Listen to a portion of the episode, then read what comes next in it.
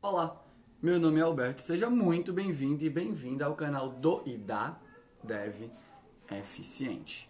No vídeo de hoje vamos falar sobre mais um pilar de código dos vários pilares que eu já falei aqui com vocês, né, que são que é mais um dos pilares que norteia, né, quando eu estou escrevendo ou revisando o código de alguém, beleza? Eu vou pedir só um segundo da sua licença para eu olhar para o lado, para eu ler para você para eu falar sobre isso. E minha mão chegou na sua cara de novo, né? Eu preciso me acostumar a não colocar minha mão na sua cara. Só um segundo.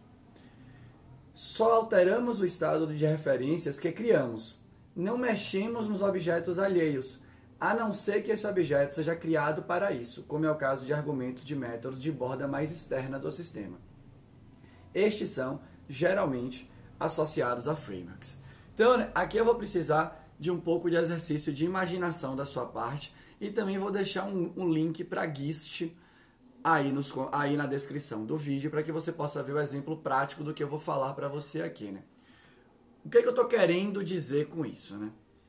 Em vários sistemas, quando eu pego para escrever, né? Ou quando eu pego para olhar, para ajudar as pessoas, pego para revisar o código e tal, né?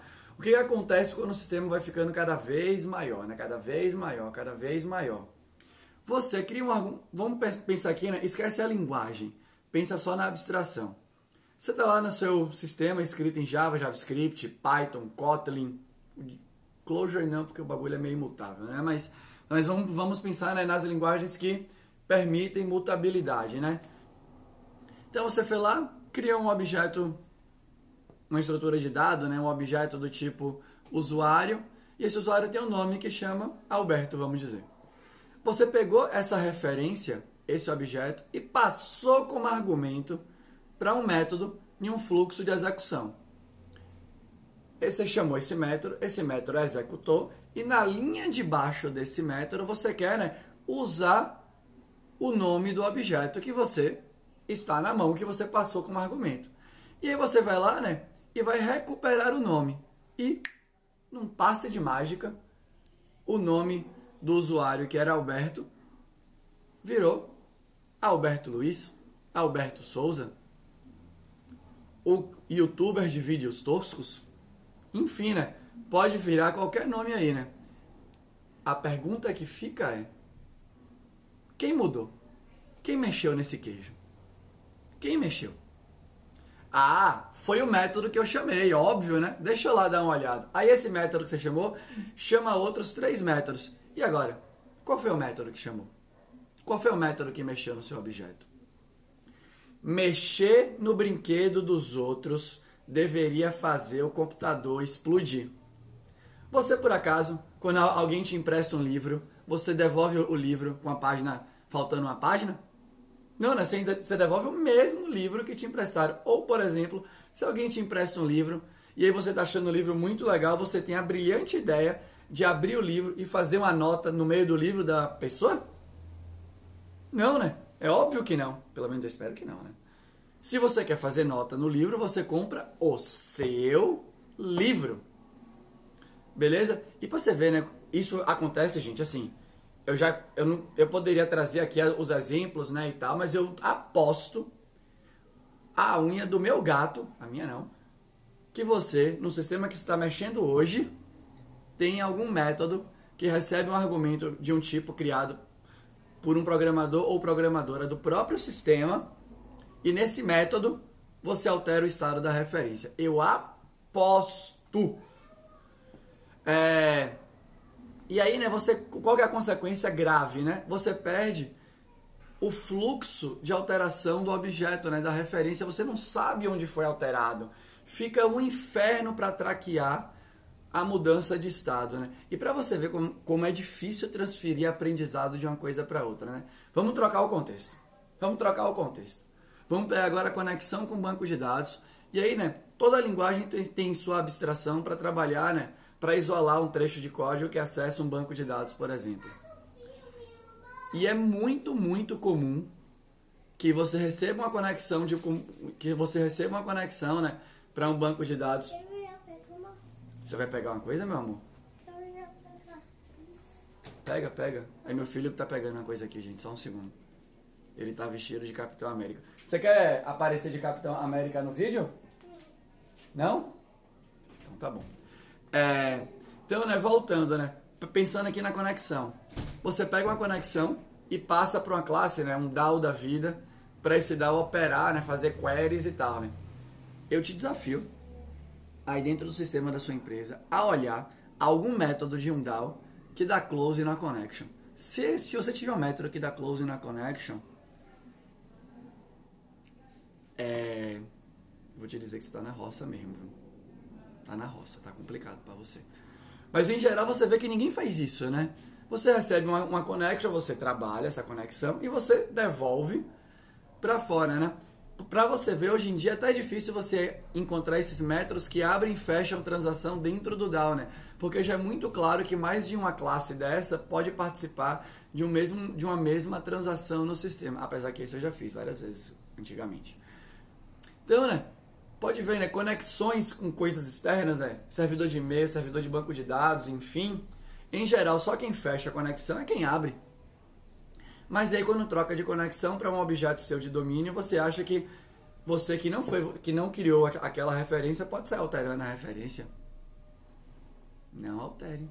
O seu computador deveria explodir. Beleza?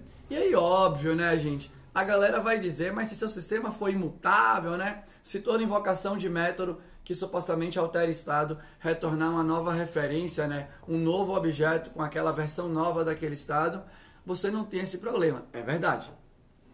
Vai fazer isso aí no seu C Sharp, no seu Java, no seu JavaScript, Object.assign, não sei o que lá no JavaScript, no seu Kotlin, no seu Python e por aí vai, né? A linguagem tem que nascer pensando sobre isso para que seja fácil você implementar, beleza? Porque se for simplesmente esse, ah, não, tem esse conceito de imutabilidade, eu vou fazer. Puta, é um puta saco fazer isso no Java. Quem vai querer? Seu sistema vai ter muito mais linhas de código, vai ficar mais difícil de entender, porque cada linha aumenta a dificuldade de entendimento do sistema. Para você ganhar a tal da imutabilidade, quando você poderia estabelecer um padrão, uma régua no seu review de código que é por esse review não passa PRs que alteram referências que não foram criadas por pelo aquele próprio método. Beleza? Tem uma exceção que é importante falar disso, né? Porque toda regra tem uma exceção. Ou algumas, né? Se você está usando algum framework, sei lá, né? no mundo Java você vai ter o Spring, que é o famosão, agora no JavaScript você tem o Express, mas você tem agora o Nest, que está ficando cada vez mais famoso, né? E aí você vai ter no Kotlin os frameworks para Kotlin, ou pode ser Spring, ou pode ser qualquer outro que inventaram aí para tirar o seu tempo para fazer a mesma coisa. Desculpa, não era para ter falado isso, né? Mas isso vai ficar no vídeo quando você editar mesmo, né? Mas beleza. É... Bom, se você está usando um framework, muitas vezes o framework já imagina, já, está, já faz parte do design do código do framework, que ele vai criar um objeto, vamos supor, né? Você tem um framework que te dá uma casca de validação, você implementa uma interface lá, né? Para realizar uma validação customizada no seu sistema. Né? Isso acontece no, no Spring MVC, por exemplo. E aí nessa validação, você tem lá um método que é validate, e ele te passa como argumento um objeto, que é o objeto que é o containerzinho né, de erros que aconteceram naquele fluxo. E você recebe como argumento um errors da vida, e nesse, nessa referência você invoca o método, sei lá, add error e altera o estado daquela referência quebrou o pilar, né? Obviamente. Quebrou, mas o Spring, o Nest, ou qualquer outro framework que você. Se não for um framework juvenil, beleza? Qualquer outro framework que você pegou aí para usar, né? qualquer outra biblioteca que você pegou aí para usar, ela já pensou sobre isso. Ela já entende, já está no design do código que ela vai invocar o método. Aquele método vai alterar aquela referência que ela está passando. E depois da execução daquele método, aquela referência pode ser que esteja alterada e ele vai saber lidar com aquilo. O problema é a expectativa. No seu código de negócio, você não tem essa expectativa. No seu código de negócio, na maioria das vezes, o seu design é criar esse objeto. Eu agora vou salvar, vou mandar um e-mail com esse objeto. Vou fazer uma lógica em função dos dados e dos retornos dos métodos de leitura desse objeto. Você não imagina que alguém vai chamar um método seu de alteração de estado. Beleza? Eu até vou fazer um vídeo depois sobre isso, né? Sobre como você pode se proteger em tempo de compilação, né? Usando um daqueles princípios do Solid, que é o princípio que eu mais gosto, né? Que é o segregação pela interface, né? Interface segregation lá. Mas enfim, então, né? A expectativa que você tem num framework sobre as invocações de alguns métodos, porque o framework não tem contexto, né? ele não sabe onde você vai usar o Spring. O Nest.js não sabe que tipo de projeto você vai, você vai utilizar. O framework, que você, o Django, não sabe que projeto vai ser utilizado.